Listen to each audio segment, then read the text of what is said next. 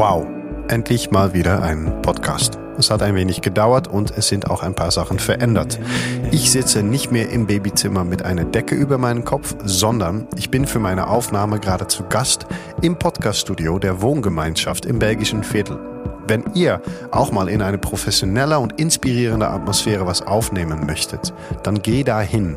Das ist eine super coole Location. Es gibt ein Bar, es gibt ein Hostel, es gibt Kreativräume und wie gesagt auch ein Podcaststudio. Mehr Info findet ihr auf www.die-wohngemeinschaft.net oder einfach mal vorbeischauen. Es ist mitten in Köln, super geile Location. Nebenbei erwähnt sind die Jungs der Wohngemeinschaft vielleicht sogar meine beste Freunde auf der ganzen Welt oder die viertbeste Freunde vielleicht. Aber das ist ein kleiner Inside-Joke. Jetzt geht's weiter.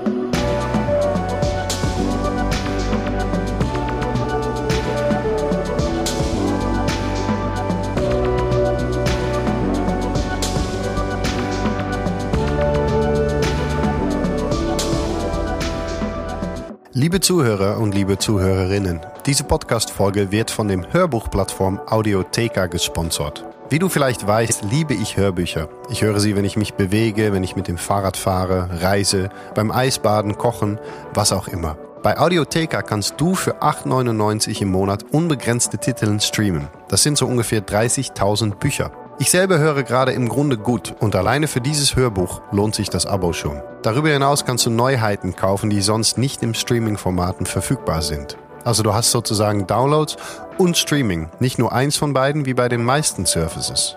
Als kleines Martins Mind Special könnt ihr ein Kennenlern-Abo für vier Wochen bekommen. Normalerweise sind es nur zwei Wochen. Und du kannst den Link in meine Show Notes benutzen und dann Martins Mind in das Rabattcodefeld eintragen. Super cool und super fair finde ich, dass wenn ihr das nach vier Wochen probiert habt, sich das Abo nicht automatisch verlängert, sondern das wird einfach gekündigt und wenn ihr dann weitermachen möchtet, dann meldet ihr euch. Also, klickt auf den Link in meine Show Notes, gebt Martins Mind in das Rabattcodefeld ein und höre vier Wochen lang die beste Bücher, die es gibt. Ich wünsche dir viel Spaß beim Streamen und jetzt erstmal viel Spaß mit einer neuen Folge meines Podcasts.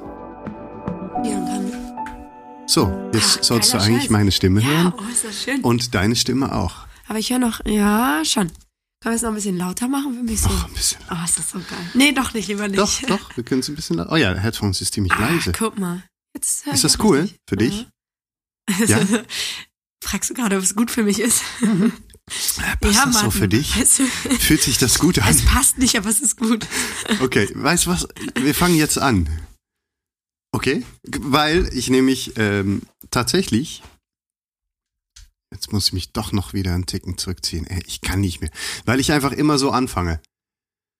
Podcast. Ich mache ja, habe ich dir gesagt, ich werde hier nicht jetzt Ach, wir machen einen Podcast. Warte, ich muss weg. die Fragen vorbereiten und dieses und das ist. Wir werden ab jetzt einfach labern. Ähm, und die Frage ist, stelle ich dir jetzt sofort. Soll ich sagen, wer du bist? Magst du sagen, wer du bist?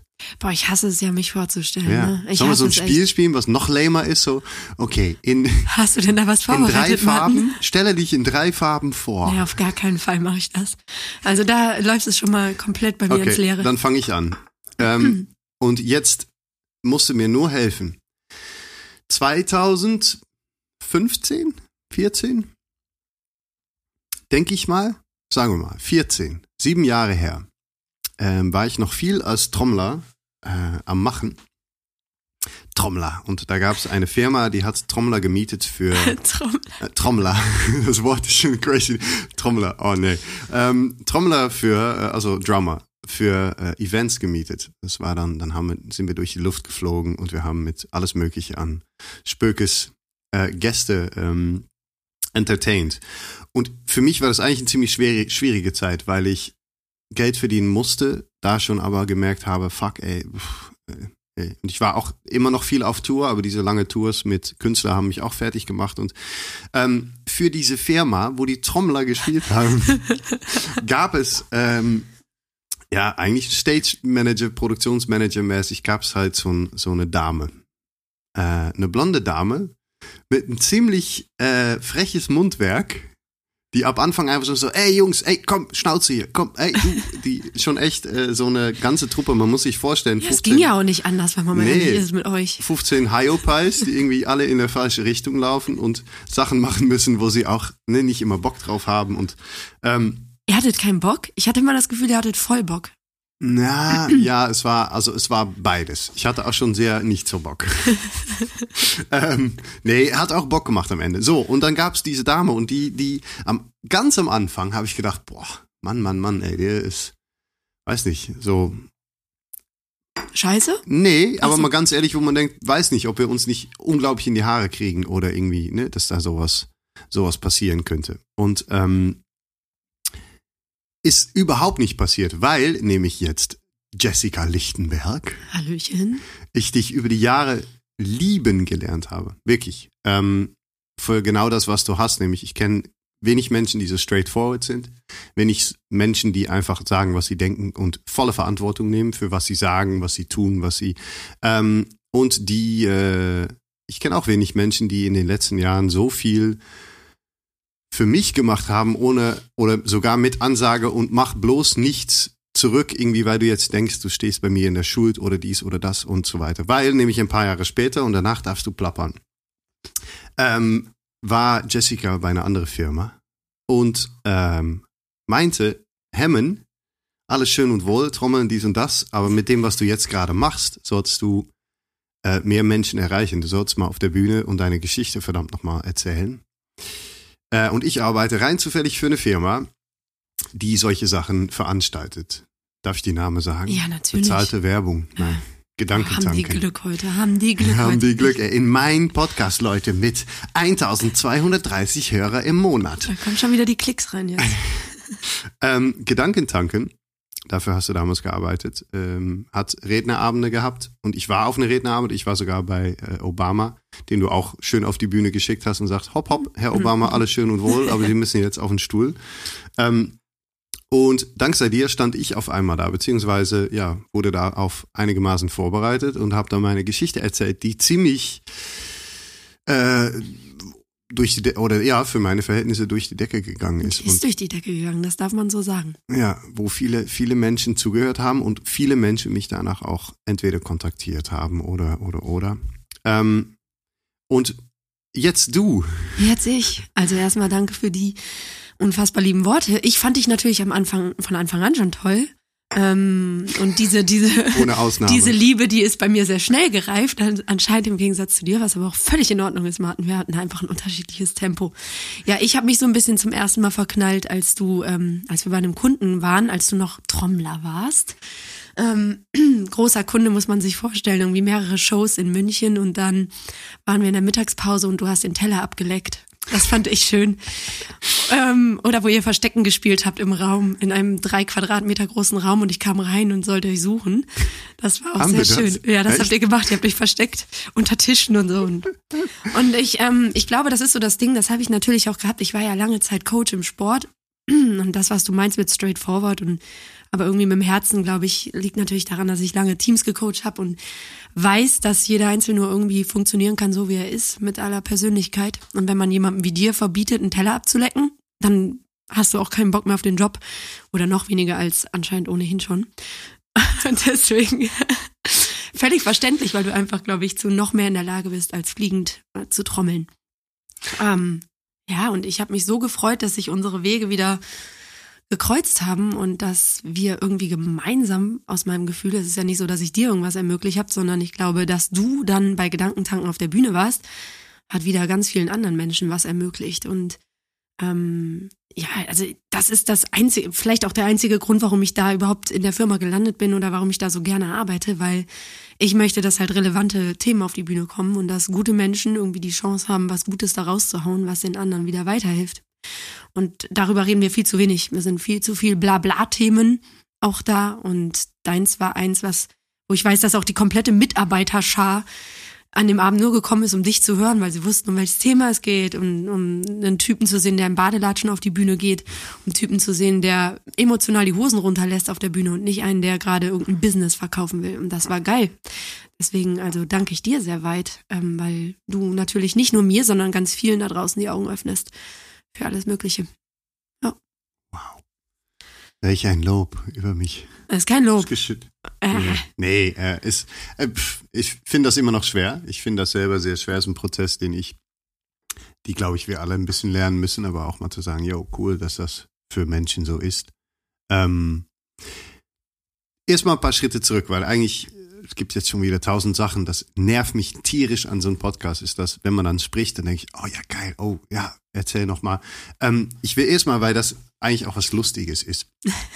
Du hast selber diesen Sport sehr lange gemacht und coacht in diesem Sport. Und als du mir zum ersten Mal erzählt hast, was das ist, also die Name, bei der, der, die, das Name, die Name, der Name. der Name des Sports, ja. Genau, der Name des Sports, Herr Hemmen. ähm, habe ich irgendwie gedacht, was, wer, wo Ja. ist das? Und dann hast du mir erklärt, also die Name ist Voltagier. Ja, voltigieren, genau. Voltigieren. Ja. Aber heißt die Sportart Volti? Ja, auf Englisch ist Vaulting und Ja. Voltigieren, ja. Und dann habe ich gesagt, ah, cool, keine Ahnung, was ist das? Und hast gesagt, ja, eigentlich, also was Menschen eigentlich praktisch machen, ist Akrobatik auf ein Pferd. Das galoppiert. Das Genau. galoppiert. Also nicht ein Pferd, was steht, liebe Menschen. Genau, das ist ziemlich wichtig. So, ich gebe euch jetzt zwei Sekunden kurz dieses Bild, so wie das bei mir ging, euch vorzustellen. Ich fand das, weil ich wirklich, also ich fand das in jegliche Richtung wahnsinnig. Nämlich, wer hat sich das ausgedacht? Was ist das für eine Welt? Und ähm, ich meine, du hast das ja selber lange gemacht. Jo. Hast du damit angefangen? Ja, also meine Schwestern sind natürlich schuld. Die waren irgendwie Pferde bekloppt. Ich war das eigentlich nie so. Aber wenn zwei ältere Schwestern irgendwie voltigieren und Tennis spielen, was mache ich dann? Ich habe voltigiert und Tennis gespielt. Das war relativ Wie- einfach. Und Klavier. Wie früh hast du angefangen? Mit sieben. Aber vorher habe ich schon immer im Keller voltigiert auf irgendwelchen Tischen oder, oder auf der Sofalehne. Also das war, das war ganz klar, dass ich das auch machen will. Und das ist auch eine coole Sportart für Kids, muss ich sagen, auch für Erwachsene später. Aber es ist halt so eine Mischung aus, wenn man sich vorstellt, wie so Paarlauf ähm, beim Eiskunstlauf, wenn die so Hebefiguren machen, sowas in der Art machen wir auf dem galoppierenden Pferd. Und dann springen wir dann Salto runter oder einen Flickflack oder was auch immer. Also es ist so auf Musik, es ist äh, ein Mannschaftssport. Und Tennis war mir immer zu, ja, war halt Einzelsport, war ich nicht so zu Hause. Und ähm, ja, so ein unf- unfassbar vielseitiger Sport, der echt viel Spaß macht, aber auch ein bisschen bekloppt ist. Also ich kann mich da auch immer weniger mit identifizieren inzwischen, weil ich irgendwie Sport auf Tieren irgendwie gar nicht mehr so cool finde. Aber als Kind muss ich sagen, ich bin einfach reingewachsen und ich habe das geliebt und äh, fand das richtig, richtig cool. Es ist wirklich, also für die, die jetzt kein Bild dabei haben, mach YouTube auf. Hm. Äh, schau mal, tipp einfach mal kurz Voltigieren in oder Faulting wahrscheinlich. Ähm, weil es ist nämlich, es, es sieht einfach schon mal wahnsinnig crazy aus. Und Hm. ich hatte, ich hatte ja mal ein Pferd und ich habe dann irgendwann auch mal gesagt, ah, da muss ich auch mal reiten. Und dann habe ich so ein, so ein paar Reitkurse gemacht. Ähm, und alleine schon das, einfach auf dem Pferd ganz normal sitzen und irgendwie in Verbindung mit dem Tier äh, bekommen und äh, nicht ausflippen und so weiter, fand ich, ne- fand ich wahnsinnig. Ich weiß nicht, wie viele von euch, die gerade zuhören, diese Erfahrung schon mal hatten, aber auf dem Pferd sitzen ist eigentlich echt verdammt crazy, weil es ist echt hoch. Es ist viel Ja. höher, als man denkt. Es ist viel massiver, also wenn so ein Tier in Bewegung kommt, ich habe mir echt die Hose vollgeschissen beim ersten Mal. Und dann aber noch nicht auf dem Pferd zu sitzen, sondern Handstand einfach zu machen. äh, ich finde, es ist crazy. Crazy Sportart. Ja, ich glaube, wenn du auf dem Pferd sitzt, merkst du halt so, wenn sich das Pferd dann halt losbewegt, das sind dann halt auch, Voltigierpferde sind auch relativ groß, ne? So, dass der Rücken so auf 1,75er Höhe mindestens, der Hals ist ja noch mal ein bisschen höher. Und du hast dann irgendwie das Gefühl, da setzt sich so eine Masse unter dir in Bewegung tatsächlich. Und du merkst die Power, die die halt haben, ne? Und äh, die sind ja eigentlich viel, viel stärker als du. Und du musst aber komplett bei dieser Sportart dann nochmal anders als beim Reiten, wo du in Anführungsstrichen nur drauf sitzt. Du musst dein komplettes Vertrauen da reingeben. Weil wenn du dir vorstellst, du stehst auf dem Pferd und das galoppiert da brav seine Runden und auf deinen Schultern steht nochmal jemand, dann ist es halt irgendwie so, dass man halt auch weiß, okay, wenn das Pferd sich erschreckt oder gerade mal nicht macht, was es machen sollte oder so, dann würdest du halt auch knallhart aus fünf Metern da mal eben runterbrettern. Das passiert natürlich auch, ne? Also kann ich, weil das Wie, Pferd wie, gibt es viele Verletzungen? ja, ja, aber mehr so, wenn man runterspringt und blöd auf dem Sandboden landet, das ist ja Sandboden. Auch Das heißt, du normal. springst ein Salto und dann, oder ein Schraubensalto und wenn du dann leicht schief landest, verdreht, sind halt viele Kreuzbandrisse oder so. Also Knie sind immer sehr schön betroffen, Füße. Wenn du mal blöd rückwärts fällst, dann kannst du ja auch mal schnell Ellbogen, Arm brechen, sonst irgendwas, so Luxationen und so ein Mist. Aber Vieles passiert natürlich auch, was jedem Reitsportler passiert. Äh, du kratzt die Hufe aus, das Pferd tritt in der, im Sommer nach einer Fliege unterm Bauch und du kriegst einen Huf an den Schädel. Sowas passiert natürlich auch. Also Reitsport an sich ist gefährlich halt. Aber es passiert noch relativ wenig dafür, muss man sagen. Das ist Wahnsinn. Ja. Und also dann hast du mit sieben angefangen. Direkt auf so ein großes Pferd. Ja. Keine Angst. Nee, hat man als Kind ja irgendwie nicht. Nee, ne? ne? Das ist das Gute. Je früher du das lernst, desto weniger Bedenken hast du dann irgendwie. Du gewöhnst dich dran und ob du dann auf dem Baum kletterst oder auf dem Pferd, macht vielleicht keinen Unterschied. Ich glaube, das ist auch so geil. Ich habe das bestimmt schon mal im Podcast erzählt. Ich habe eine, eine Weile eine, ähm, eine Junge mit, mit einer geistigen Behinderung äh, begleitet sozusagen. Und ähm, der hatte dann seine, ähm, heißt nochmal, Internship auf Deutsch. Ein Praktikum? Äh, genau, sein Praktikum. Und jetzt müsste man mich sehen, ein Praktikum in äh, Anführungs- Anführungszeichen. Was wir am Ende gemacht haben, nämlich war einfach die Scheiße von den Pferden wegschippen. Und am Ende war es so, dass ich das gemacht habe und er eigentlich nur Unsinn oder halt ne, daneben stand. Und es war tatsächlich eigentlich eine super coole Zeit auch. Und ähm, der Rick, so wie der hieß, hat dann auch abends geritten. Und was ich wahnsinnig krass fand, ist, dass wir die Pferde tagsüber auch rein und raus holen müssen. Und ich habe mal mitgeritten. Und ähm, bei mir haben die Pferde oft, vor allem die Problempferde, für viel mehr Probleme gesorgt, weil ich war halt ein leicht pubertierender, unsicherer Junge und und und.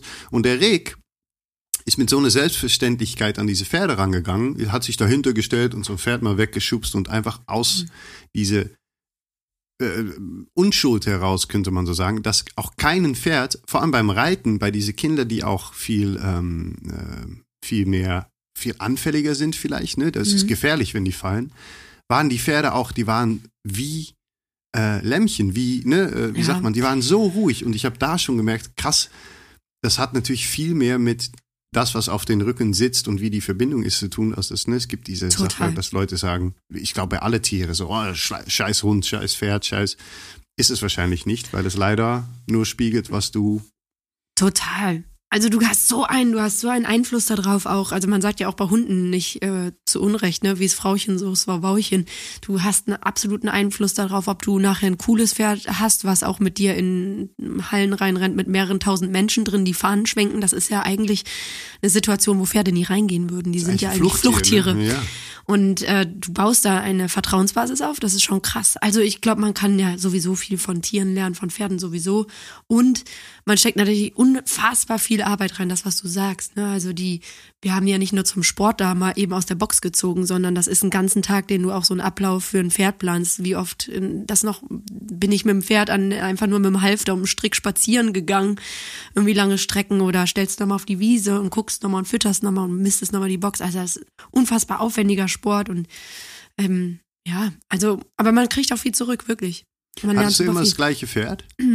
Nee, also die haben im Laufe der Zeit äh, natürlich gewechselt. Ich, ne, also ich habe mit sieben Jahren angefangen, ich war mit neun oder zehn Jahren, kam ich dann in die erste Mannschaft als quasi Obermann nennt man das. Ich wurde dann so durch die Gegend geworfen ähm, von den Älteren.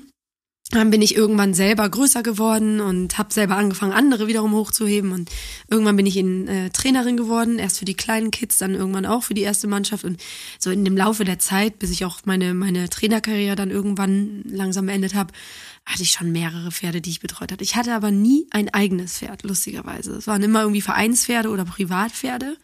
Und lustigerweise, irgendwann wollte ich auch kein eigenes Pferd mehr. So als Kind dachte ich mir, oh, ich will ein eigenes Pferd haben. Aber das wollte ich später nicht mehr. Also, Mhm. so, ja, trainieren mit dem Pferd und auch irgendwie trainieren mit den Athleten, das ist unfassbar cool. Aber das ist genau wie wenn man sich überlegt, schaffe ich mir einen Hund für die nächsten 20 Jahre an. Das ist einfach eine Verantwortung. Ja. Ja. ja. Ja. Teuer auch. Teuer Pferd. Teuer sowieso, hätte ich mir eh nicht leisten können. Stimmt, da war doch noch was.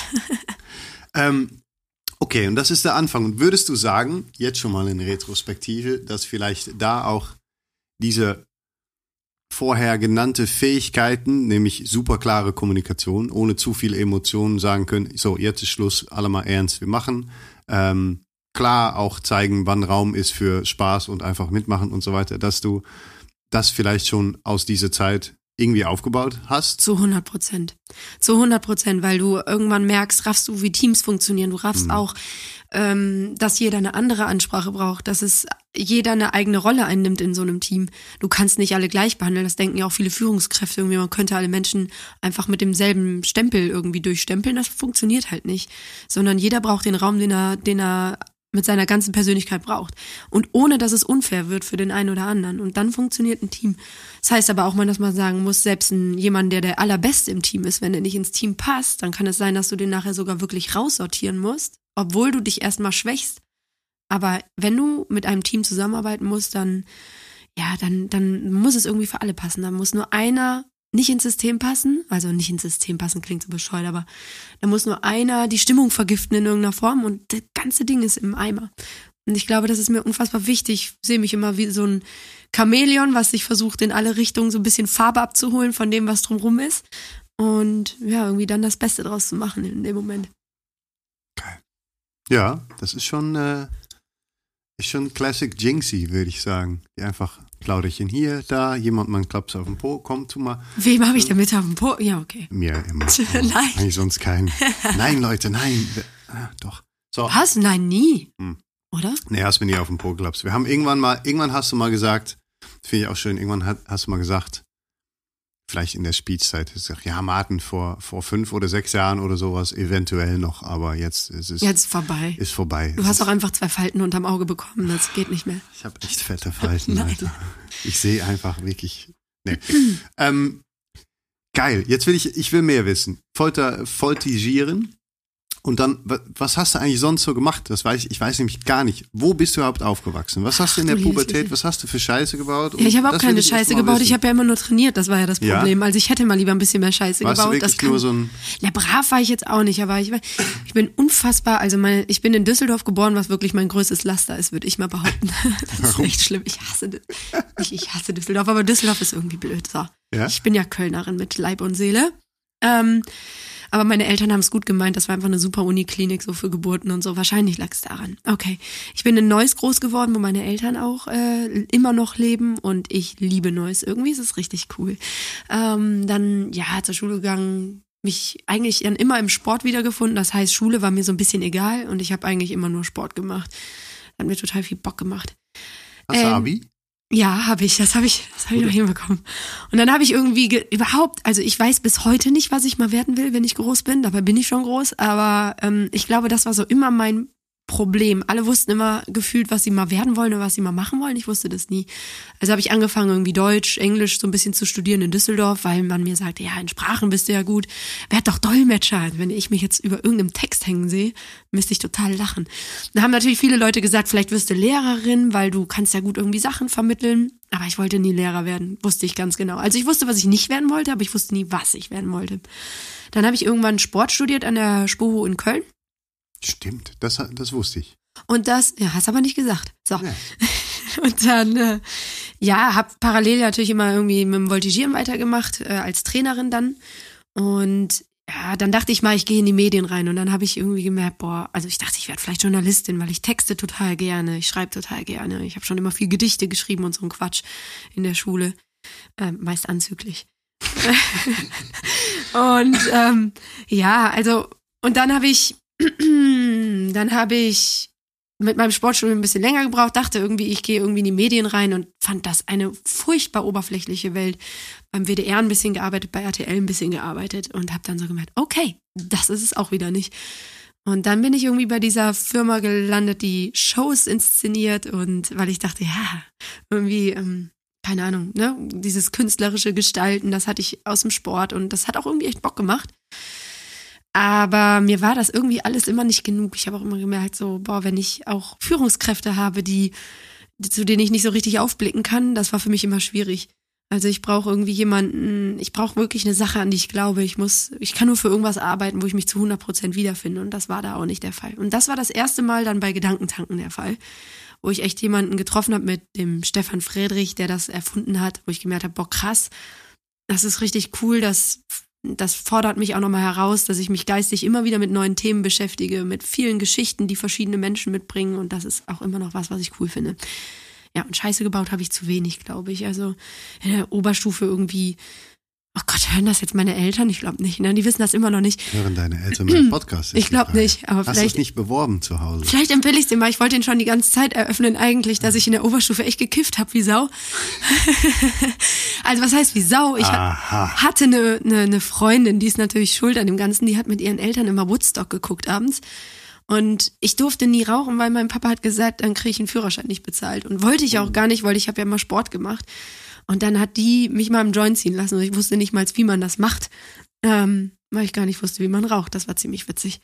Und ähm, ja, das war aber die einzige Scheiße, die ich gebaut habe. Das war wirklich auch wirklich nicht mal, außer dass ich mal bekifft im Rallyeunterricht saß, habe ich nicht viel zu erzählen. Ich habe nie blau gemacht, ich habe nie was geklaut. Ich bin eigentlich voll die ehrliche Haut. Und das mit dem Kiffen war auch nichts für mich. Das habe ich dann auch relativ schnell gemerkt. Und so, äh, ja, also ich würde jetzt sagen, mein Vorstrafenregister ist ziemlich klein, außer dass ich manchmal ein bisschen irgendwie bescheuert parke oder so. Reiße ich mich eigentlich ganz kurz zusammen und versuche ein ordentlicher Mensch zu sein. Ja. ordentlich, ordentlich. Nee, auf jeden. Also ist auch keine Voraussetzung. Ich habe nur lustigerweise bei dem, was du ausstrahlst, das ist schon lustig. Eher gedacht, du hast schon, weißt du, weil du hast dieses, boah, jetzt kommt mein Wortschatz auf jeden Fall. Ist es verschmilzt oder ist das eher zu, hast du schon ein bisschen dieses, ne, du fandst ja auch gerade die Sachen cool, die nicht reingepasst haben in diese Events, wo wir einfach eigentlich ein bisschen Scheiße gebaut haben, aber Voll. ist so und alles auch auf harmloser Ebene, aber eher so ein bisschen ausbrechen, mal, mal neue Sachen tun.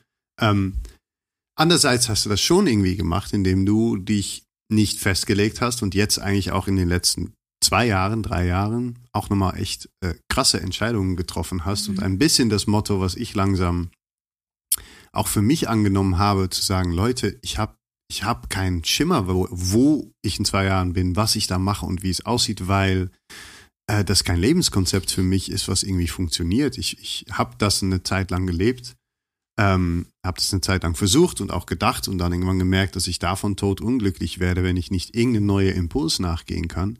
Ähm, was für eine Umgebung nicht immer leicht ist, sehr nicht leicht. Ähm, aber total wichtig. Und da, darin bist du jetzt eigentlich in den, ist es zwei Jahre, drei Jahre? Ich weiß gar nicht. Letzte zwei Jahren schon nochmal, bist du ja. auch nochmal wie sagt man's, explodiert, finde ich schon im positiven Sinne, wo du gesagt hast, hey, ich sag viele Sicherheiten auch nochmal einfach ja. Adieu und einen Schritt weiter. Ja, hat sich unfassbar viel verändert. Aber ich war immer so, ich glaube, ich bin im unfassbar traditionellen Elternhaus groß geworden, aber traditionell im Sinne von sehr viel Sicherheit für mich, sehr viel Liebe, sehr stabil, also ganz cool alles. Ne? Also meine Eltern sind für mich so die Halbgötter und man misst sich da auch fast immer dran. Also ich habe zwei, zwei Kids, die sind irgendwie jetzt, der eine wird sechs, die andere ist vier. Mhm. Und ähm, ja, und dann vergleicht man sich und denkt so, Gott, ich, und ich habe immer gemerkt, ich strebe nach dieser Sicherheit, die mein Elternhaus mir irgendwie gegeben hat. Und jetzt merke ich so, ah, kacke, aber das fühlt sich überhaupt nicht nach mir an. Ich muss, ich muss selber meinen eigenen Weg finden und, und nur Sicherheit zu haben, bringt mich irgendwie überhaupt nicht weiter. Also ich hatte mit Gedankentanken, war ich super sicher im Job und das war auch alles cool, aber ich habe gemerkt, je größer der Laden wurde, also die wurden immer haben immer mehr Mitarbeiter, immer, immer größere Visionen von wir, wir hatten Obama da, jetzt machen wir noch ein Event in, keine Ahnung, rund um den Globus, machen wir noch ein Festival und machen wir dies und machen wir das. Und ich habe gemerkt, boah, je größer das Ding wird, desto kleiner fühle ich mich in dem Getriebe mhm. und ich möchte lieber was bewirken bei einzelnen Menschen und habe mich dann entschieden, mich auch selbstständig zu machen. Das war jetzt alles im Corona-Jahr. Ähm, parallel mich auch noch privat entschieden, einen eigenen Weg zu gehen, was auch nicht ganz einfach war. Also viele, viele Umbrüche, aber ich merke immer wieder, ich glaube, wir müssen, also wenn wir doch einmal hier sind, müssen wir doch alles austesten. Ich hätte viel mehr Schiss im Moment davor zu sagen, ich habe etwas nicht ausprobiert mhm. und ich habe mich immer schön da aufgehalten, wo ich mich auskenne. Und dann guckst du dich irgendwann um und sagst vielleicht, hätte ich das mal machen sollen? Und es gibt halt Dinge, die muss man machen, damit man sie fühlen kann. Man kann nicht in der Theorie sagen, ja, ich glaube, ich könnte das oder ich sollte vielleicht mal, sondern dann muss man vielleicht auch irgendwie mal machen und kann im Nachhinein immer noch sagen, war cool oder war nicht cool. Und ich habe mich irgendwie dazu entschieden, das Leben auszutesten. Also ich glaube, ähm, es gibt so viel mehr als, als normale Konzepte. Und ich glaube, wenn die Menschen immer nur in normalen Konzepten gedacht hätten, dann hätte es auch viele geile Erfindungen nicht gegeben oder viele, viele Philosophen wären nicht zu dem Schluss gekommen, zu dem sie gekommen wären. Und ja, klar, ich bin voll auf der Suche gerade nach immer mehr. Weiß nicht, ob ich irgendwo ankomme. Und mir ist es eigentlich auch inzwischen egal. Mhm. Es ist, es, es ist, ähm, ist der Nagel auf dem Kopf, sagt man das so? das diese, sagt man so. Schön. ähm, ne, es, es gibt dieses Sprichwort, was langsam auch so ein bisschen ver, ver Instagrammed ist, aber irgendwie alle haben gesagt, das geht nicht und da kam einer, der wusste es nicht.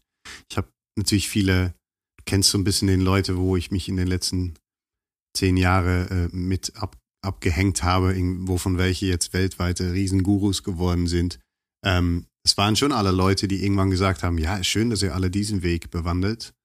Ähm, aber ich gehe mal rechts ab und gucke einfach mal, was da ist, weil ich glaube, da irgendwas lockt mich dahin. Und ähm, wie gehst du aber um mit dieser Angst?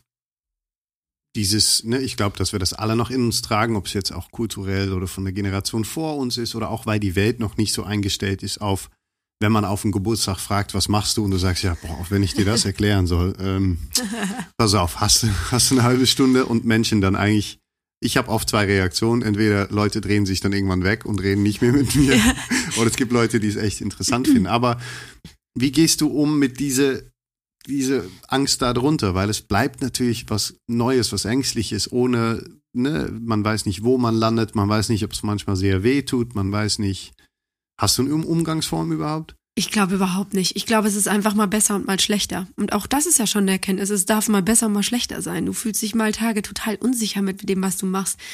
Und dann, glaube ich, verlernt man auch schnell zu sehen. Also zum Beispiel, dass ich jetzt hier einfach sitze, ich muss mir nirgendwo freinehmen, ich muss mich mit, mit niemandem dazu abstimmen, ob ich jetzt heute mit dir einen Podcast aufnehme oder nicht oder ähm, wie ich meine Zeit gestalte. Das ist ein enormes Freiheitsding, was ich da auch gerade brauche. Aber klar, die Freiheit wiederum bringt natürlich auch mit, dass ich total krass verantwortlich bin für alles, was ich gerade tue, auch dass ich mich getrennt habe aus meiner Partnerschaft, so ich merke, okay, finanziell habe ich auf einmal einen ganz anderen Druck dahinter, ähm, nicht nur mich zu versorgen, auch die Kids mit zu versorgen und so. Also ich glaube, diese Ängste einfach irgendwie aushalten zu lernen und zu sagen, okay, heute ist sie da, was kann ich vielleicht in kleinen Schritten machen, um, um irgendwie damit klarzukommen oder um, um halt was Cooles aus meinem ja, Business, ich hasse das Wort Business, ich hasse dieses Wort, aber um einen nächsten Schritt zu machen, der mich irgendwie mir finanziell weiterhilft, aber auch, ja, einfach zu lernen, nee, irgendwie, was, was passiert uns denn hier? Was passiert denn im schlimmsten Fall? Was passiert denn, wenn ich arbeitslos bin? Ja gut, was passiert denn, wenn ich Hartz IV hätte? Hätte ich immer noch ein Dach über dem Kopf oder nicht? Würde ich mir immer noch zu essen kaufen können? Ja, auch. Also, ist auch alles nicht so schlimm, glaube ich. Und so weit wird es vermutlich auch gar nicht kommen. Und ich glaube, manchmal verlieren wir hier so diesen Rahmen, dass wir immer meinen, wir müssten irgendwo mithalten oder irgendwelche Standards erfüllen, weil wir in so einem ach so glücklichen, hochstandardisierten Land leben. Und ja, man muss ja gar nicht bei allem mitmachen. Das ist, glaube ich, so die Wahrheit. Und das hilft mir manchmal, mich wieder zu beruhigen und zu sagen, ich habe super geile Familie immer noch. Ähm, immer noch ein super tolles Elternhaus, ein ähm, ja, total stabiles System an wenigen guten Freunden. Und ich glaube, ich falle immer weich. So dieses Urvertrauen habe ich doch. Hm. Das ist, das ist ein Wort, was bei mir und, und Workshops und Retreats und Sachen in letzter Zeit oft fällt, ist dieses Urvertrauen in irgendwas. Ähm, was ich interessant finde, weil ich auch merke, dass ich das noch viel mehr habe, als dass ich das manchmal selber erlebe, weil ich trotzdem immer irgendwie weitermache und trotzdem immer irgendwie sage, ja komm, ne, jetzt diese letzte zwei Pandemiejahre als Selbstständige, irgendwie trotzdem sage, ja gut, dann mal nachts auf dem Bau und einfach und kommen, wir, irgendwie kommen wir ja da durch und ja. ähm, es ist eine schöne Sache und ich glaube eine sehr sehr wichtige Sache jetzt, und da sind wir wieder bei diesem Kernthema. Ich glaube, dass sehr wenig Menschen eigentlich darüber reden, dass es auch mal, dass es völlig in Ordnung ist, dass Tage scheiße sind, dass es völlig in Ordnung ist, ähm, mal Schmerzen auszuhalten, dass es, und dass man gerade sich vielleicht da nicht von ablenkt, sondern sich da mittendrin setzt und sagt, so, Absolut. schauen wir jetzt mal. Und weißt du was? Mein Gefühl ist einfach jetzt, es fühlt sich so viel ehrlicher an für mich. Mhm. So, weil ich habe lieber mal einen Tag Angst oder ich muss mal heulen, weil ich irgendwie was nicht hinbekommen habe oder weil ich mir Sorgen mache. Aber ähm, ich glaube, dass man, wenn man wirklich mal hinschaut, was draußen los ist oder was in einem selbst los ist, dass man diesen Fake-Weg halt einfach nicht mehr so lange gehen kann. Und dann lieber sich ehrlich dem aussetzen, was da ist, als dass man die ganze Zeit in so einer Bubble lebt und so denkt, ja, ja, ist schon alles gut. Und die Angst war irgendwann bei mir größer, dass ich mich irgendwann umgucke und sag, ja, ich habe einfach das gemacht, was alle gemacht haben, weil es macht ja total Sinn. Also verstehe mich nicht falsch, es macht ja total Sinn, mit einem Lebenspartner zusammenzubleiben, mit zwei Kindern. Es macht ja total Sinn. Ähm, aber jetzt zum Beispiel, nachdem wir uns gemeinsam diese Angst gestellt haben, kann ich auch wirklich sagen, so, ey, wir sind daran total gewachsen. Wir sind immer noch hammer befreundet. Wir leben, glaube ich, das Familienkonzept einfach nur anders. haben beschlossen, wir suchen uns Wohnungen in der Nähe voneinander, weil wir wollen, dass die Kids da munter hin und her springen können. Wir sind füreinander da nach wie vor, wir sind immer noch hammer befreundet. Und das finde ich eigentlich gerade, klar war das mutig, klar hat das wehgetan, aber es ist gerade ehrlich. Und, ähm, und ich sehe so viel, dass Menschen Dinge aufrechterhalten, sei es Beziehungen, Jobs oder was auch immer, ein Lebensstil, ja, einfach weil diese Ehrlichkeit mit sich selber dann irgendwann flöten geht und man das so immer zudeckt mit, ja, wird schon richtig so sein. Und ich glaube, also ich hätte das nicht mehr lange so ausgehalten. Und das kann man jetzt einfach auch Midlife Crisis nennen, ist auch okay für mich. Gut, man kann alles alles nennen. Am Ende kannst du sagen, ja, das ist eine bipoläre Störung. Ich, da habe ich mich ja auch jahrelang festgehalten. Ja, sie ja. haben eine bipoläre Störung. Oh, äh, wirklich? Oder kann es einfach sein, dass wenn ich was Hammer finde, ich das auch wirklich Hammer oh, finde geil. und wenn ich es nicht Hammer finde, es wirklich nicht Hammer finde, weil ich einfach spüre, weil Krass. ich ein Mensch bin. Aber okay, das finde ich gut, ja. Den Ansatz also, finde ich gut. Aber, ne, weil das kriegt sonst einfach einen Namen ja, und dann das ist das tun wir so. ja grundsätzlich gerne, ne? Ja, also ich meine, ich versuche es natürlich auch einzuordnen und es gibt natürlich auch eine Vielzahl an Menschen, die sich in einem gewissen Alter gewissen Fragen stellen. Aber vielleicht ist das einfach die geistige Reife, die man irgendwo entlangt. Und ich meine, Menschen ganz früher in unserem Alter, in meinem Alter zumindest, die sind dann irgendwann schon gestorben. Das heißt, die haben das Hoch ihrer Weisheit zu diesem Alter irgendwo erreicht, um die 40 rum oder so. Und ich glaube, das ist ja eine große Gabe. Wir sind jetzt irgendwie, gehen auf die 40 zu, sind 40, was auch immer und dürfen uns diese Fragen stellen, aber noch lange weitergehen. Es ist gar nicht so einfach. Es ist cool. Es ist schwer, aber lass uns doch was draus machen. Es ist schon echt fast, fast so simpel, als sagen zu können, ich will mich trotzdem jeden Morgen, wenn ich aufstehe, irgendwie im Spiegel anschauen können, oder? Also das ist für mich, ja. Lapidar wie es klingt, ist es für mich ein Riesending, immer noch mich im Spiegel anschauen zu können und zu sagen, bist wenigstens aber einfach ehrlich, du bist wenigstens, du kommunizierst, du versuchst wenigstens auch wirklich ähm, äh, äh, äh, ja, treu an, an dich, an dir zu bleiben und zu leben. Und ich glaube, im, im Bezug zu Kindern finde ich das so interessant, weil ich mir sehr viel und sehr oft frage, so, okay, was ist es jetzt? Was braucht es wirklich? Meine Eltern waren, also mein Vater war selbstständig, meine Mama sicheren Job.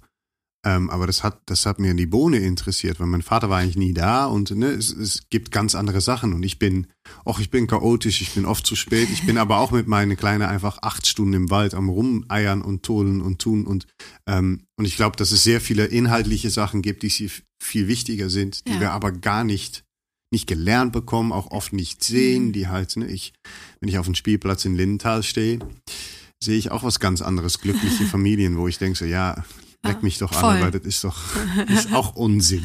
Aber ja, also vieles ist daran Unsinn, glaube ich. Ähm, ich glaube gerade so Jungfamilien heute in unserer Zeit, ich merke, also ganz viel um mich drum, wo ich merke, okay, das ist einfach, man ist irgendwie so, weil ja, es gehört sich halt so, man ist halt so zusammen und das ist sehr, sehr viel Schein. Also ich glaube, es tut uns allen mal gut, genauer hinzuschauen. Ja. Auf der anderen Seite, jetzt, was ich gerade, da muss ich einhaken, ne? Ich glaube, es gibt wirklich zwei Vorbilder für mich in Sachen ehrlich und authentisch mit der eigenen Person umgehen. Und das bist tatsächlich du und Stefan Friedrich, weil ich kaum Menschen kenne, die so ehrlich kommunizieren, was ihre Bedürfnisse sind, wenn sie sagen, so, ich brauche gerade meine Auszeit, ich kling mich hier raus. Ähm, und das finde ich, das inspiriert mich und motiviert mich total. Also immer straighter zu sagen, nee, das mache ich nicht, ja, das mache ich, da habe ich Bock drauf. Äh, klar macht man manchmal auch Dinge, auf die man nicht so Bock hat, aber so zumindest in seinem Umfeld mit Menschen, die man mag, super gerade zu sein und zu sagen, also weißt du, du brauchst keinen Grund nennen, wenn du wenn du mal nicht kommen kannst, wenn du mir absagst, sondern dann sag halt einfach, hey, es passt heute für mich nicht. Und das reicht mir vollkommen. Und solche Beziehungen will ich leben. Das ist das eine. Und das andere zum Thema Kinder. Das finde ich auch total spannend, auch diese ganze Sache, wo ich sage, womit ziehen wir denn unsere Kinder groß, wenn wir denen die ganze Zeit vorgaukeln, alles ist in Ordnung. Und das ist es vielleicht nicht. Und ich glaube, das ist auch wieder so ein Ding. Weißt du, Kinder heute wachsen auf in so einer Stadt wie Köln. Ich sehe es ja auch in meinem Umfeld. Da gibt's ähm, wenn die anfangen, gibt's diese Kurse und Babys erstes Jahr und dann machst du dies und dann machst du das und dann gibt's Babyschwimmen und dann gibt es, ähm, gibt es Kinder und die sind keine drei und dann gibt es schon einmal die Woche Ballett, einmal die Woche Turnen, einmal die Woche dies, einmal die Woche das und dann sind sie irgendwie von morgens bis nachts im Kindergarten und da denke ich mir manchmal, irgendwas läuft hier falsch. Und wenn du sagst, du gehst mit deiner Tochter irgendwie acht Stunden in den Wald, ja, geil, genauso muss es sein. Also ich glaube, Kinder brauchen gar nicht viel und viele Menschen, auch gerade die mental strugglen oder so, die denken immer, sie sind nicht in der Lage, ähm, vielleicht auch Kinder großzuziehen. Und ich glaube, es ist genau das Gegenteil. Ich glaube, wir brauchen viel mehr Authentizität mit Kindern, dass die einfach genau wissen, es gibt solche und solche Tage. Guck mal, Kinder sind in der einen Minute wütend, glücklich, dann sauer, dann happy, da wechselt sich doch alles ab. Und die haben einen sau normalen Umgang mit Emotionen. Und ich glaube, das können wir fast wieder von denen lernen. Deswegen, ja. mehr braucht's nicht. Amen. Also, jo. Ich glaube, wenn wir öfters da hinschauen würden, die Fähigkeit wieder aufnehmen, in Schulen als Eltern, in, in, wo denn auch einfach Kinder mal wieder zu hören, dass wir da sehr, sehr, sehr viel wieder zurück erobern können. Und Amen. Mann, ich will auf jeden Fall noch einen Tee. Ich meine, meine Stimme wird zwar nicht besser, aber. Du hast eine Hammer-Podcast-Stimme. Leute, hat sie eine Hammer-Podcast-Stimme? Ja! Ach nee, wir sind nicht live. Ich wollte Aber, jetzt. Ähm, naja, hm? passt schon. Was? Ist halt wie sie ist. Man, mir wurde mal gesagt, ich hätte Knoten auf den Stimmbändern. Ja, Ach so, das habe ich auch. Hört sich an, als würden die sich nicht ganz schließen. Aber ja, das, das tun ja sie auch, auch nicht. Sowas, so, pff, ja, Leute. Sollen sie ja auch nicht. Ja, aber meine Mutter hat immer gesagt, und da bin ich ihr ein bisschen, nehme ich ihr fast übel, die hat immer gesagt, ich hatte einen Keuchhusten, als ich drei war. Und danach wäre die Stimme so gewesen. Jetzt hat meine Tochter aber eine ganz ähnliche Stimme. Also in Kinderstimme. Und da habe ich gedacht, ich glaube, meine Mutter hat mich einfach knallhart angelogen. Ja, das ist einfach Unsinn. Sie wollte es aber ein bisschen sanfter.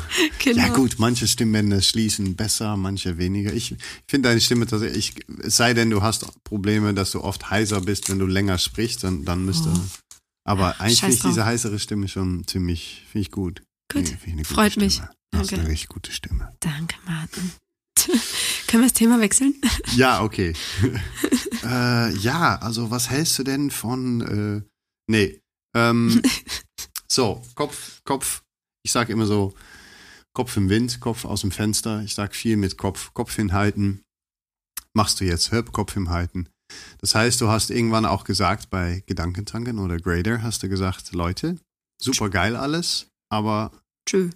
Tschö. Ja, würdest du so bezeichnen? Aber tschö. Ich, äh, Zeit für was Neues. Ja.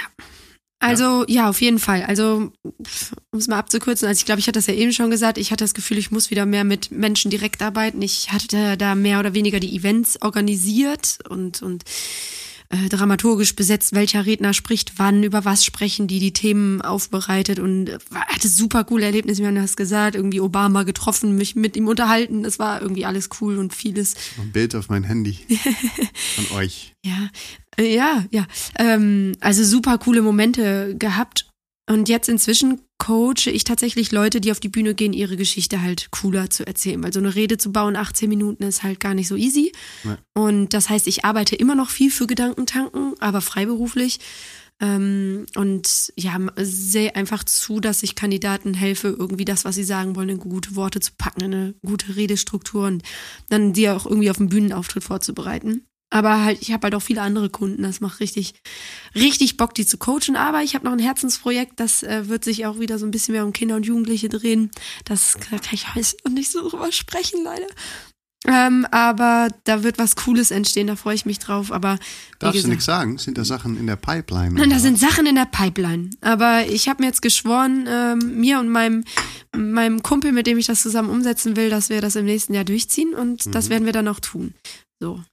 Ja. Muss es dann nicht jetzt einfach sagen, damit nee. was es ist, weil dann ist stets fest, nee? Nee, weil das ist, ja, das habe ich schon ein, zwei Mal gemacht, aber das kann ich jetzt öffentlich noch nicht machen, weil das ist nicht abgesprochen und ich habe ihm okay. versprochen, ich sag's nicht, bevor wir es nicht geklärt haben. Okay. Aber es wird cool und ähm, ja, es bleibt auch thematisch so ein bisschen da, wo ich auch jetzt arbeite. Es macht auch richtig Bock, aber und es bleibt auch bei dem Gedanken, dass man wichtigen Themenraum gibt. Also ich glaube, damit habe ich schon ein bisschen was geteasert. Und ich glaube, dass auch die nachfolgenden Generationen sehr viel zu sagen haben Mhm. Und ähm, dass wenn wir, glaube ich, mal aufhören, so ein bisschen zu gucken, was alte Politiker machen und mal ein bisschen gucken, was da ähm, bei der Jugend entsteht, glaube ich, gibt es viele wertvolle Gedanken und die sollten die ihre Zukunft hier mitgestalten dürfen. Das ist so meine Idee. Yeah. yeah. Das passt sehr gut in, äh, ja, wie immer, also in meine Welt und in dem, was ich mir vorstelle. Sehen wir auf der, auf der physiologischen Ebene aber das geht ja Hand in Hand letztendlich. Wir sind kein getrennte Geist und Körper. Aber ich bin tatsächlich, ich spreche es einfach aus, schon lange daran. Ich will, ich will einen, einen Raum, den ich habe, eigentlich jetzt auch so einrichten, dass ich da sagen kann, kommt da einfach einmal die Woche hin, bewegt euch, verbindet euch, springt im Eisbad. Äh, Deutschland wird es wahrscheinlich irgendwie reglementär verbieten, aber dann machen wir es halt illegal. Aber lass uns doch einfach die Jugend mal wieder eine Power geben, Autonomie und eine Stimme. Und ähm, das ist ja ultra wichtig, weil wir gerade über den Köpfen von diesen Wesen hinaus einfach alles Mögliche entscheiden. Absolut. Und sehr selten gefragt wird, hey, seid ihr damit auch einverstanden? Weil Ja. ihr müsst ja in zehn Jahren das alles tragen, was wir jetzt entschieden haben.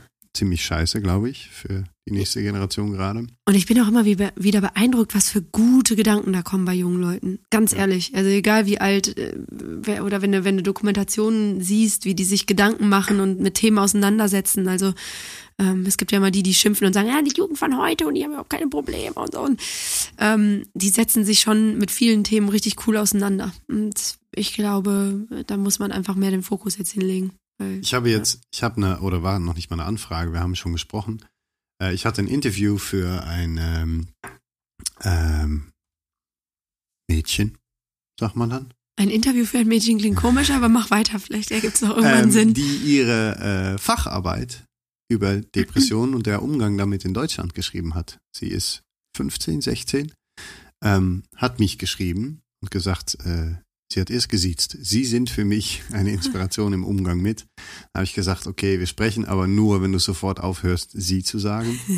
ähm, aber, und da habe ich auch wieder gedacht, wow, das ist jetzt, das ist eine Sache. Einfach zu sagen, schön und wohl Facharbeit, aber ich will ein Thema, ich will was verändern, ich werde darüber sprechen. Und mit ihr habe ich jetzt auch ausgemacht, dass wir das jetzt ein bisschen weiterspinnen und ich irgendwie dafür sorgen kann, dass sie auch wieder eine Stimme kriegt, weil das halt ist, ey, ich bin ne, Mitte 30, genau, ja, sprechen wir mal rüber, aber Schick ey, mal rüber, genau was, darum was geht's. für eine Eier die haben in Ja. dem Alter. Ich habe mit 16 habe ich, ich will noch nicht mal sagen, was ich alles gemacht habe, aber auf gar keinen Fall irgendwas Sinnvolles und mir auch keine Gedanken gemacht, sondern nur versucht zu betäuben und abzulenken und irgendwie ähm, und die Stimmen werden, glaube ich, auch lauter und die Medien dafür, das ist ja super geil, gibt es, wenn die richtig benutzt werden. Absolut. Ähm, super fett. Es gibt so viele Themen, ja. Also wenn gerade, ähm, wenn du sagst Thema Facharbeit, Depression, ich, äh, ich finde Themen, wo, wo redet man über Mobbing, wo redet man über Ach, es gibt es, es gibt einfach so viele Sachen, die nicht nicht ausgesprochen sind. Oder Integration, weißt du, du hörst so viele Menschen über Integration sprechen, aber sprich doch mal mit jemandem, der wirklich Erfahrung damit macht. Und und ich glaube halt immer, wenn Erwachsene reden, dann ist das für Jugendliche irgendwie unrelevant so ein bisschen, Ey, ne? das ist, ich war in Kiew, sorry, aber das ist, Hau raus. ich habe da das, ich habe es gezeichnet, super geile Zeichnung. Drei Köpfe oben mit bla bla bla und dann halt so 20 Köpfe, weil das war, ich will die jetzt nicht dissen, das ist super gut, die Initiative ist gut, alles gut, aber ich will auch einfach ehrlich aussprechen, was ich denke. Das war eine Friedenskonferenz für Jugendliche, für, für Youth Entrepreneurs in World Peace.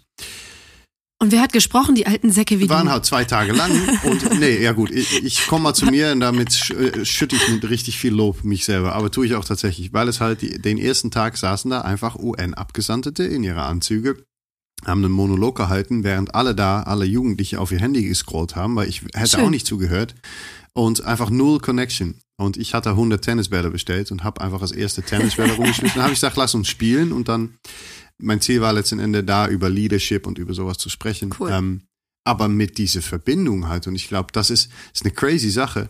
Es gibt, ich weiß, ich kann ja nicht sagen, wie es früher war, aber ich glaube, es gibt weniger Verbindung als je zwischen Erwachsene und Jugendliche und Kinder irgendwie. Und vielleicht war das schon immer so, aber das ist ja ist ein ultra interessantes Thema, ist wie, wo ist die Schnittstelle, wie kommen wir wieder dahin? Halt, ich merke, Kampfsport ist immer, deswegen Mhm. ist das für mich mein Steckenpferd, weil jeder Junge, der 14, 15 ist, will eigentlich Boxen oder mittlerweile MMA, weil es halt so, yeah, Ja. du, Conor McGregor und UFC. Ähm, und und äh, sogar auch immer mehr Mädels, was ich mega cool finde. Ähm, Eisbad finden alle interessant, aber Ich habe ja immer noch Angst davor. Mach shit, wir sind ja nicht bei mir im, ja, wir sind jetzt in der WG. Vielleicht gibt's hier ein Eisbad. Äh. Shoutout zu der Wohngemeinschaft. What's good? Ähm, und diese Schnittstellen, die müssen wir finden Jinxie, die müssen, da sind wir auch, da sind Ja. wir für verantwortlich. Wir Ich merke, ich merke, wir machen uns gerade auf den Weg, das eben zu machen. Ich Ja. weiß nicht, ob es hier anders war. Ich weiß nur nicht, ob der Bedarf nicht halt jemals höher war als jetzt. Und ich glaube, das ist das, wir haben, früher haben wir immer, ich glaube, unsere Elterngeneration, die hat schon immer gewollt, auch, dass es uns gut geht und so. Und dann haben die uns abgesichert finanziell und so. Aber gerade haben wir doch ganz andere Probleme, als dass jeder irgendwie in einer schönen äh, 100 Quadratmeter Loft am Ende sitzt. Darum geht's ja gerade nicht. Es geht ja gerade um ein, ein äh, gesamtgesellschaftliches, globales Thema. So, und das ist, glaube ich, der Riesenunterschied, ähm, dass wir für was anderes sorgen müssen, als um die äh, Absicherung, finanzielle Absicherung es unserer geht um Kinder. mentale Gesundheit, es geht um Richtig, Also, genau. und noch viel mehr, aber das schon mal auch in der Mitte. Ja. Ich glaube, es gab das tatsächlich halt. Es ist auch wieder, jetzt verlieren wir uns nicht in Studien, weil es wird auch mehr gecheckt, aber es gab halt noch nie mehr Jugendliche, die A, Suizid begehen, B, halt mit mentale Probleme kämpfen. Ähm, Aber warum, woran glaubst du, liegt das? Weil ich mache immer so ein bisschen, auch, auch in meiner Generation äh, sind ja auch super viele betroffen und ich mache immer eigentlich diesen immer höher werdenden Standard, auch Technologisierung und alles, ich mache das irgendwie dafür verantwortlich. Also ich habe mich neulich mit einem Freund darüber unterhalten, da haben wir gesagt so, fuck, wir sind einfach viel zu viel am Handy, wir sind viel zu viel am Rechner. Also klar liegt es an, an, an vielen Dingen dieser Art, wir kommunizieren total viel darüber und wir haben diese Natürlichkeit verloren in irgendwie, ne, bei allen Möglichkeiten, die es gibt und dieses, ich lebe da, wo ich gerade bin. Also jetzt bin ich mit dir hier beim Podcast und ich bin nur hier. Oder ich bin nur in meiner Wohnung und nicht irgendwo in der Welt äh, online unterwegs. Oder ich fliege irgendwo in ein Land und dann bin ich genau da. Und ich weiß nicht, ob wir daran einfach nur kranken oder wo, woran liegt das deiner Meinung nach? ja, also ich habe meine These, die ich natürlich für mich immer wieder bestätige. Das ist aber das Problem an der These auch. Wissenschaft per se. Ähm, Wissenschaft ist ja der Suche nach einer Bestätigung von einer Idee, was im Kopf wächst. Bei mir ist diese Idee, dass wir sehr lange Zeit auf eine bestimmte Art und Weise gelebt haben, nämlich sehr verbunden mit der Natur, weil ne, wir hatten keine Häuser, keine, und das war eine viel längere Zeit, als wir reden jetzt über die letzten 200 Mhm. Jahre oder ähm, 300, wo sich sehr viel entwickelt hat, aber wir haben sehr lange ähm, in Dörfer, in Tribes gelebt, wo jeder seine natürliche Rolle erfüllte, weil du konntest nicht faken, dass du irgendwas konntest und irgendwie das fiel ja alles direkt durch. Äh, Kinder sind in, in Gruppen mit Kindern und irgendwie, es gab so viele andere Faktoren, glaube ich, die, ähm, die wir teilweise noch brauchen, wovon wir das nicht wissen. Und ich glaube, dass, dass quasi, also diese, äh, mit, mit Freigehege sprechen wir immer über diese Deconnection und Reconnection quasi. Also ne, wieder verbinden mit der Natur, mit dir als Menschen, dir, dir selber und die Menschen um dich herum. Und ich glaube, dass das sowohl für Erwachsene als Jugendliche gerade gilt, dass ähm, es, es, und ich gehe mal auf ganz jung, mir hat eine Kinderärztin mal gesagt, es gibt Kinder, die nicht mehr rückwärts laufen können. Mhm. Und jetzt klingt das irgendwie so, ja, interessiert mich doch nicht. Das ist, das ist fatal. Es geht, glaube ich, um viel mehr Basic Verbundenheit mit deinem Körper, mit deinem Geist, mit ähm, diese Erziehung. Und es hat sich aber gleichzeitig im System, Schulsystem ist immer noch so. Ich rede Wahnsinn, seit oder? drei, vier Jahren aktiv darüber, aber es gibt Leute, die schon 20 Jahre darüber sprechen. Es ist hunderte von Jahren alt und es verändert sich nichts. Das ist so schade, weil es eigentlich wir eine, eine, eine Nation sind, die sich das locker leisten könnte und müsste, zu sagen, okay, wir gehen da mal voran und machen neue Konzepte, aber wir sind so unfassbar langsam. Wahnsinn. Wenn ich Und- überlege, was andere Nationen ausprobieren und, und machen und tun. Und ja, das hängen natürlich ganz bisschen. viele, glaube ich, ganz viele Parteien hängen mit drin, mit irgendwelche Stimmen. Wir bleiben beim, eine Schule wird ja entschieden von 50 plus äh, in Alter sozusagen. Und dann, ich hatte ja diese Podcast mit Uli Kilbert, der, die, der lebende Beweis dafür ist, dass man einfach 19 Jahre Sch- Schule skippen kann und dann noch einfach ein Abi macht, weil man da daran interessiert ist. Und er meinte auch so, Kids müssten vielleicht drei, vier Jahre mal zur Schule für bestimmte Sachen, können aber das, der Rest aus ihrem Leben einfach easy, ey, die lernen so schnell, so easy, so einfach, wenn sie aber motiviert sind. Und ich glaube, nochmal zum Problem ist halt, dass das, ich glaube, dass die Kids auch äh, so deconnected, so nicht mehr verbunden sind wie je. Ich glaube, das, und das hat sehr viel mit Mhm. dieses Ding hier zu tun, mit dass auch keine, ähm, keine da Hilfe bei bietet. Das ist, weil die ältere Generation, die das machen sollte, ist überfordert. Teilweise sitzt man selber einfach ne, vier, fünf Stunden am Tag auf Instagram oder irgend sowas. Ähm, oder die, die dafür äh, sprechen. Ja, ich meine, gut, wer in der Politik spricht denn überhaupt mal über die Rolle von Social Media und von solche Sachen? Ähm, wie dem auch sei, ich glaube, dass wenn wir uns wieder ein bisschen mehr verbinden könnten, ähm, sei es mit Kids zu lernen, wenn du bei der Einatmung ist ein ganz anderer Fokus auf dein Nervensystem als bei der Ausatmung. Wenn du mit Kälte umgehst, kannst du für dich und dich nicht das lernen. Wenn du, ich sage jetzt mal Kampfsport, weil das ist mein Metier, wenn du ein paar Schläge aushalten kannst, wirst du merken, dass du andere Sachen im mhm. Leben auch leichter aushältst. Und das, ähm, dass du das in dir spürst, ist gerade okay, aber wie gehst du damit um zum Beispiel? Ich glaube, dass super viele Jugendliche mhm die haben keine Tools, keine Werkzeuge. Und wie gehst du denn mit irgendwas um mit 16? Ich habe auch gekifft, getrunken, gemacht und irgendwie sogar als Profisportler noch, ähm, um einfach umzugehen, weil ich hatte keine Tools. Keiner hat mir ja. je gesagt, Martin, mach doch mal das. Ja. Und ich glaube auch so eine Sache, also ich würde jetzt auch mal behaupten, in der Schule habe ich Bruchrechnung oder Wurzel irgendwas Mister gelernt oder auch nicht, wenn ich mal ehrlich bin. Ähm, brauchst du natürlich nicht, wenn du nicht irgendwas damit wirklich machen willst später, ne? Aber ähm, ja, das meiste habe ich aus dem Sport gelernt. Also auch gerade diese Empathie irgendwie ähm, oder auch mit Menschen. Das Schöne im Voltigieren ist ja, da bist du nicht in einer Altersklasse, sondern du bist tatsächlich als Jüngster mit im Team. Das heißt, du bist da wie so das Fischfutter noch und du übernimmst aber immer mehr Verantwortung, weil du da reinwächst, dann bist du irgendwann der Größere und es kommen neue Jüngere und du, das ist wie so ein Tribe aufgebaut, eigentlich wie so eine kleine Familie, wo du und da habe ich alles, was ich heute äh, mit also wenn ich, wenn Menschen sagen, boah, ich bin irgendwie gerne mit dir in einem Raum oder wie, warum kommst du mit allen irgendwie klar? Ja klar, weil ich irgendwie, ich mag das einfach, mich mit Menschen zu verbinden, nach wie vor. Ich würde sagen, das dass du alles spannend. da gelernt hast. Alles. alles. Genau, und das glaube wollte ich nicht sagen. Ich hätte eigentlich nur Voltigieren machen können. Ja, das hätte meinen Mathelehrern viel Leid erspart.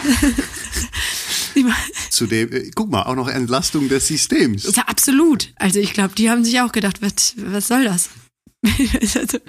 Aber das ist krass, und diese Ergebnisse ist nichts Neues. Entschuldigung, Herr Paulus. Herr Paulus, Shoutout. Der hört meinen Podcast, glaube ich, auch. Hab ich, nee. ich, ja. Ey, und ja, es ist frustrierend. Eigentlich. Eigentlich ist es auch nee. total frustrierend. Nee, wir Darum machen da jetzt schon. was raus. Aber, Nein, ja. ich glaube, genau das ist es. Also, ich meine, das ist auch das, was Obama gesagt hat, als er dann bei uns auf der Bühne war und was er immer wieder sagt. Jeder kann in seinem Umfeld einen Unterschied machen. Und daran glaube ich ganz fest wiederum. Und das motiviert mich. Ja, also wenn, allein wenn jetzt zwei Leute, ich weiß nicht, wie viele sonst so im Podcast werden, und zwei Leute sagen so, boah, irgendwie ein guter Talk hat mich irgendwie weitergebracht, dann ist das fein. Und wenn ich versuche, in meinem kleinen Umfeld ein besserer Mensch zu sein und andere dazu anzustiften, hilft das auch schon weiter. Und wenn wir anfangen, ein Fass aufzumachen und zu sagen, wir müssen die Jugend mehr sprechen lassen, ja. dann wird das irgendwo auch auf Gehör stoßen. Da bin ich mir ganz sicher, wir werden da richtig. Deutschland, wir müssen sprechen. Wir müssen reden. Verdammt, oh, habe ich wir reden, hab ich gesagt. Deutschland, wir müssen Sprechen reden. ist auch gut, Martin, ist okay. Ja, ich wollte nämlich zu sprechen, ja, Speech, weil. Speech. Speech. Speech. Ich mache ein Speech mit S-C-H-P-E-E. -E. Du äh, sprichst ja auch. Yes. Warum denn? Weiß kein Mensch. Ja, also ich war irgendwann mal auf der Bühne, weil Steffen hat immer gesagt, ich soll mal moderieren und dann habe ich mich sieben Jahre geziert, bis ich tatsächlich mal auf die Bühne gegangen bin, weil ich immer gesagt habe, worüber soll ich denn reden? Ich hab doch gar nichts zu reden. Ich, ich habe nicht ein spezielles Thema oder ich habe nicht irgendwie einen Helikopterabsturz überlebt und dann könnt ihr jetzt erzählen, wie das geht, so mit dem Rauskrabbeln. Sondern ich, äh, ja, und dann haben sie mich aber in den Hintern getreten weil sie meinten, da wäre Redetalent, Redetalent, Redetalent vorhanden und dann habe ich über meine Oma geredet und das fand ich irgendwie ganz cool, weil natürlich, wenn ich über meine Oma rede, geht es natürlich um Werte, die sie mir irgendwie mitgegeben hat. Und ähm, ja, es war ein Vortrag zum Thema Arschbomben, also was Arschbomben äh, im übertragenen Sinne oder auch im richtigen Sinne mit, mit Mutigsein zu tun haben und dass wir uns trauen, mal mutiger wieder irgendwelche Chancen zu nutzen, weil meine Oma, die ist halt irgendwann mal im Pool gesprungen und die Szene erzähle ich halt auch. Ähm, die hat mit 65 dann irgendwie eine Arschbombe den Pool machen wollen. Also meine Oma war eh die geilste überhaupt von allen. Und war super mutig und hat sich straight mit drei Kindern und ihr Mann war früh verstorben durchgeboxt durchs Leben. Hat es natürlich nicht so einfach gehabt in diesen Kriegszeiten. Und ja, dann wollte sie mit 65, also hat die irgendwann angefangen richtig zu leben. Und dann wollte sie eine Arschbombe den Pool machen und hat in der Luft dann gemerkt, dass es das Kinderplanschbecken war, was sie sich ausgesucht hat und hat sich dann am ersten Urlaubstag äh, beide Fersen gebrochen.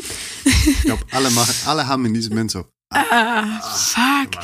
Ja, und äh, das und dann hat sie aber auch wieder das Beste draus gemacht, hat sich da irgendwie zwei nette, adrette Herren gesucht, mittleren Alters, und die haben sie dann immer rumgetragen. Und meine Oma, die war so stilvoll und so cool und hat halt alles sich immer noch getraut. Und dann dachte ich, es kann doch nicht sein, dass wir heute, wo wir eine Welt voller Möglichkeiten haben, ist natürlich auch eine Schwierigkeit, muss ich zugeben, aber ne, wir könnten so vieles ausprobieren und wir fallen doch eigentlich weich.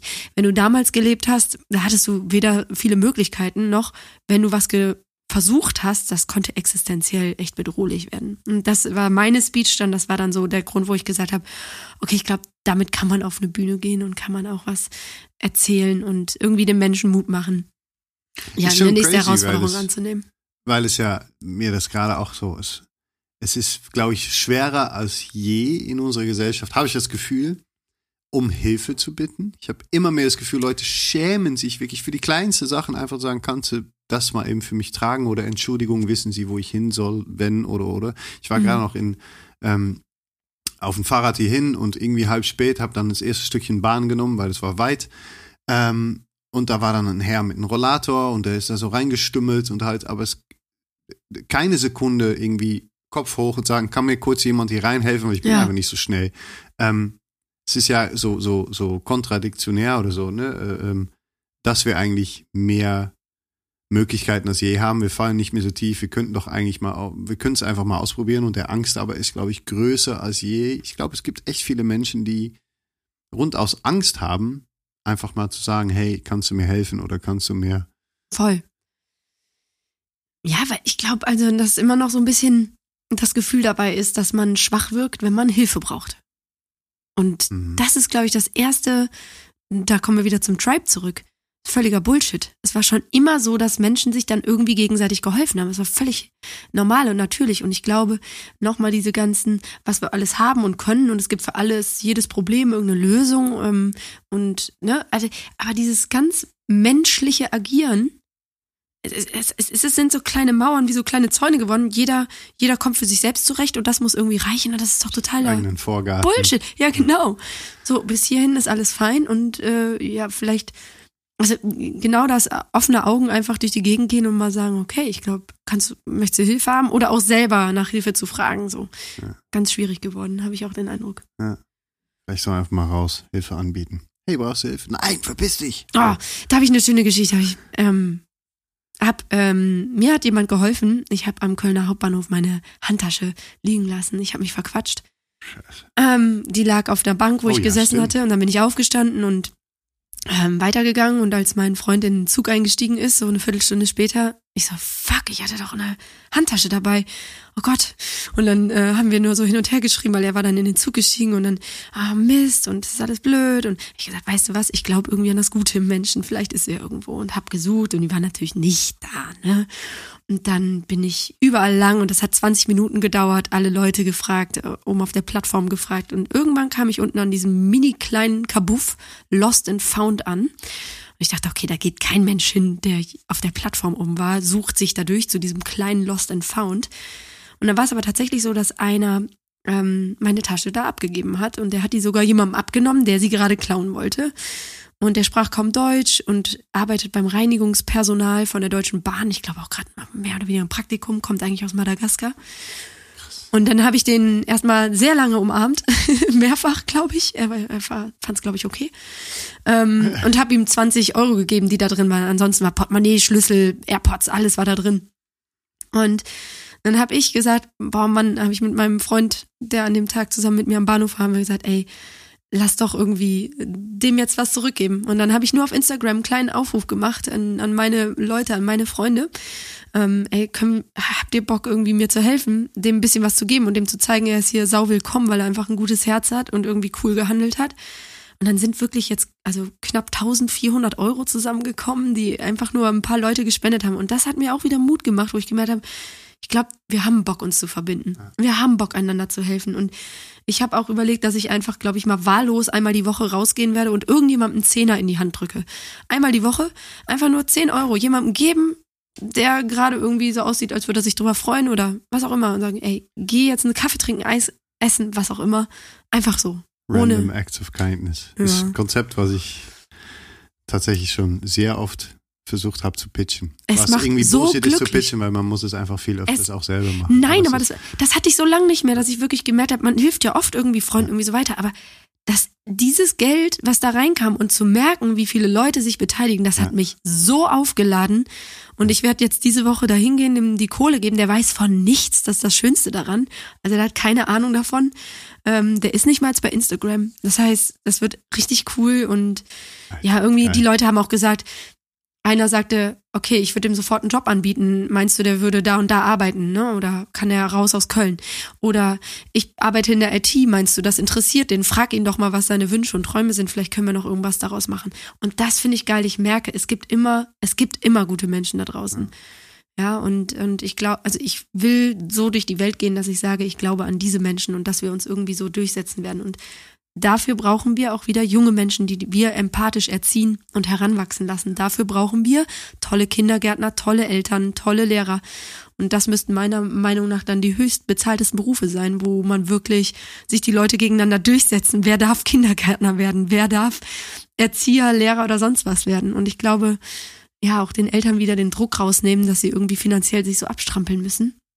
Da, weil ich glaube, das könnte so der Schlüssel sein, dass wir eine empathischere, coolere Zukunft vielleicht haben. I don't know. Aber das wäre so meine Hoffnung. Utopia.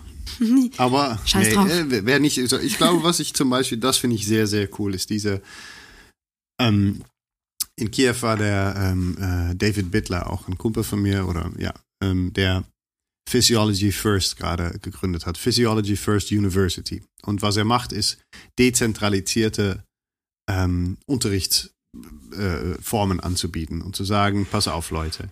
Äh, und das, die Amis sind uns natürlich weit voraus, weil es auch einfach nicht so zugezimmert, wie sagt man, ne, so ist wie in Deutschland halt. Mhm. Ich meine, melde hier mal irgendwas an, ein Gewerbe. es ist unmöglich. Liebe Stadt Köln, ihr seid unmöglich. Wirklich. Ich glaube, ihr meint es noch nicht mal so, aber es ist Wahnsinn, wie Ja. schwer und wie, wie scheiße das einfach ist am Ende. Der Dude hat einen Raum, einen Riesenraum. Da ist ein Gym links, da sind Eisbäder vorne, da ist ein Podcastraum daneben, da ist halt ein Chill- und Studi- und weiß ich was, Bücherraum und so weiter. Da sind Kids einfach täglich, um sich auszutauschen, um fitter zu werden, um sich gegenseitig zu challengen, um Podcasts aufzunehmen und, und, und, und halt so weiter. Und da, der hat mir auch doch wieder daran glauben lassen, dass in der Tat wir vielleicht, wenn wir noch mehr, und ich muss mir selber da auch immer wieder ähm, an, an, ähm, An die eigene Nase fassen. das zum Beispiel, Oder ich, ja, habe ich gerade auch noch Hast du auch noch gemacht, Wahnsinn. deswegen. Dass wir selber so viel mehr verändern können, wenn wir, ne, ich, mir, mir fehlen auch manchmal So. die Eier oder die Energie oder halt, aber ne, ich versuche und ich glaube schon, dass ich auch vorauslaufe oder versuche Ich finde gar nicht, dass dir da die Eier fehlen. Und ich finde vielleicht das genau, dass man sieht das Energie, bei sich selber oft nicht. Mhm. Aber ich sehe ja, was du bewirkst. Du siehst wahrscheinlich, was ich bewirke oder was er bewirkt, ja.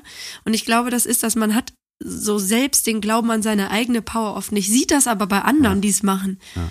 Also ich Ey glaube, Leute, steh auf, mach den Scheiß. Aber Ja. wirklich jetzt, das ist, jetzt sind wir beim Punkt, wenn's, wenn wir nur zwei Leute damit erreichen, die jetzt sagen, ja, fuck, ja, schon recht, weißt du was, ich gehe mal raus und biete, ich biete irgendwas an, was ich kann oder weiß oder zu. Ähm, um einfach andere Menschen oder sei es nur mal rauszugehen und zu sagen, Leute, es ist völlig in Ordnung, dass ihr euch gerade so fühlt, weil ich fühle mich auch so. Dann sind wir, wenn das so ein ganz kleiner Schneeball ist, den man immer wieder ins Rollen bringen kann, dann ist es ja der, der, das wird ein wahnsinnig großes Ding am Ende. Irgendwann wird das wie auf dem See, so einen kleinen Ripple, wie heißt es? Kein blassen kleine. Welle. Kleine Welle meinst du? Kleine Welle und der wird irgendwann größer, weil er halt sich summiert. Ah, fuck. Naja, So. also wollen wir es zumindest hoffen, ne? Ja. Let's see. Ja. Ja. Ähm, okay, Jingsi, Marty. eine Frage. Oh Gott. Ja. Wir labern schon über eine Stunde hier. Ich, ich habe kein Zeitgefühl, du hast ja, Ja. die Uhr. Ähm, ich habe eigentlich immer zwei Fragen am, am die, beziehungsweise die sind jetzt ein bisschen outdated. Ich habe immer am Ende gefragt, größter Wunsch und größter Angst. Okay, für, für, sag ich zweimal, keine Ahnung. Genau. Größter Wunsch und größter Angst. Nee, bin ich raus. Also überleg dir mal schnell was Neues. Okay, dann würde ich sagen, du wachst morgen auf in eine Welt, die genauso ist wie du, die sie, sie dir wünscht oder vorgestellt hast oder wo du, wofür du wirklich geackert und gearbeitet hast. Gehst heute Abend schlafen, morgen wachst du auf. Welt ist so, wie du sie für sehr sinnvoll hältst. Wie sieht sie aus? Oh fuck. Meine Welt oder Die Welt. Hm. Also mir würde es tatsächlich schon reichen, wenn ich das Gefühl hätte, ähm, dass Leute aufhören, irgendwie gegeneinander zu arbeiten, Intrige, Intrigen zu spinnen, irgendwie in Jobs, sich gegenseitig irgendwie was vorzumachen. Boah, Leute aufhören, über ihr Business und ihre Kohle zu reden. Das macht mich einfach krank. Ich hasse es. Ähm, also einfach, ja. Und ich glaube, boah, eine Welt, ernsthaft wäre es, glaube ich, tatsächlich eine Welt ohne Handys oder Handys, mit denen man wirklich nur telefonieren kann. Weil ich liebe Telefonate und ich liebe es, die Stimme von Menschen zu hören, die ich gerade nicht sehen kann. Aber alles andere mal echt einstampfen. Scheiß Sendungen einstampfen. Ähm, ja, also irgendwie, ich glaube, für mich wäre das wirklich einfach nur eine Welt, wo man wieder rausgeht, wo man viel mehr in der Natur ist, wo man viel mehr man braucht nicht mehr Menschen im Leben, man braucht vielleicht weniger, aber mehr, mehr Echtheit, weniger Fake Business, weniger Technologie. Das wäre meine Welt, glaube ich. So mitten im Wald, barfuß. Ja, meinetwegen. Im Winter erstmal im See. Ja, okay. Ja, okay. so ein bisschen Technologie in Form von Thermosohlen wird ja wohl drin sein. so eine Jacke mit, die gibt's mit so Knöpfe, die dann Dicken so Daunenmantel. Hals, Halsdinger drin anmachen. Geil. Ja. Ähm, Jingzi. Ich, äh, Nee, ich sag danke. So. okay, nee, ich sag, nein, ich, und das Nein, du. diskutieren wir jetzt noch zehn Minuten aus. Äh, ich fand's mega, mega, mega schön, inspirierend. Ähm, hab noch mal wieder gemerkt, dass ich sehr, sehr viel Lust habe, jetzt, wo du auch machen kannst, was du willst, großenteils, noch mehr mit dir zu unternehmen, ähm, um diese Welt, die, äh, die deine Vorstellung so entspricht, wie du sie gerade gesagt hast, vielleicht auch noch mehr möglich zu machen und vor allem auch eine jüngere Generation zu erreichen, die es wirklich braucht und die es aber auch in sich hat, einfach Sachen umzuschmeißen und zu verändern. Ähm, deswegen, Hm. let's fucking go. Ja, dann legen wir uns jetzt gerade mal fest, so in, äh, im Jahr 2022 wird es irgendein Gemeinschaftsprojekt von uns beiden geben. I So, love it. okay, Hand drauf. Bäm. Okay, das war jetzt eine Faust, aber ist auch okay. Ähm, tausend Dank, dass du hier warst. Okay. Tausend Dank, dass du dich einfach das Mic gestellt hast und ohne, ohne Filter und Gähne und irgendwas einfach mal so viele wichtige Sachen gesagt hast. Das Ja, ist ja. wirklich, wirklich, nee, das ist Danke dir, auf jeden Fall. Und danke deiner Stimme. Jetzt hör aber Kannst auf. du einmal sagen, gute Nacht, liebe Leute. Ja, warte, jetzt muss ich erstmal den Lacher rauskriegen, dann sage ich das gerne. So, so gut wie ich kann. Okay, dann gute Nacht, liebe Leute. Ja? Schlaf gut. Jeder, der das jetzt Okay. morgen gehört hast, kannst dich heute Abend nochmal. Dann sage ich guten Morgen. okay, ich trinke jetzt erstmal noch einen Tee. Danke, Martin, ich bin raus. Ciao.